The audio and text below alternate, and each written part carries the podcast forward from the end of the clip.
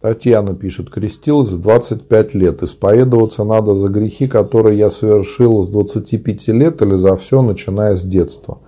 А, я думаю, что сначала вы, конечно, будете исповедоваться, начиная с 25 лет, но потом вам захочется исповедоваться от самого рождения.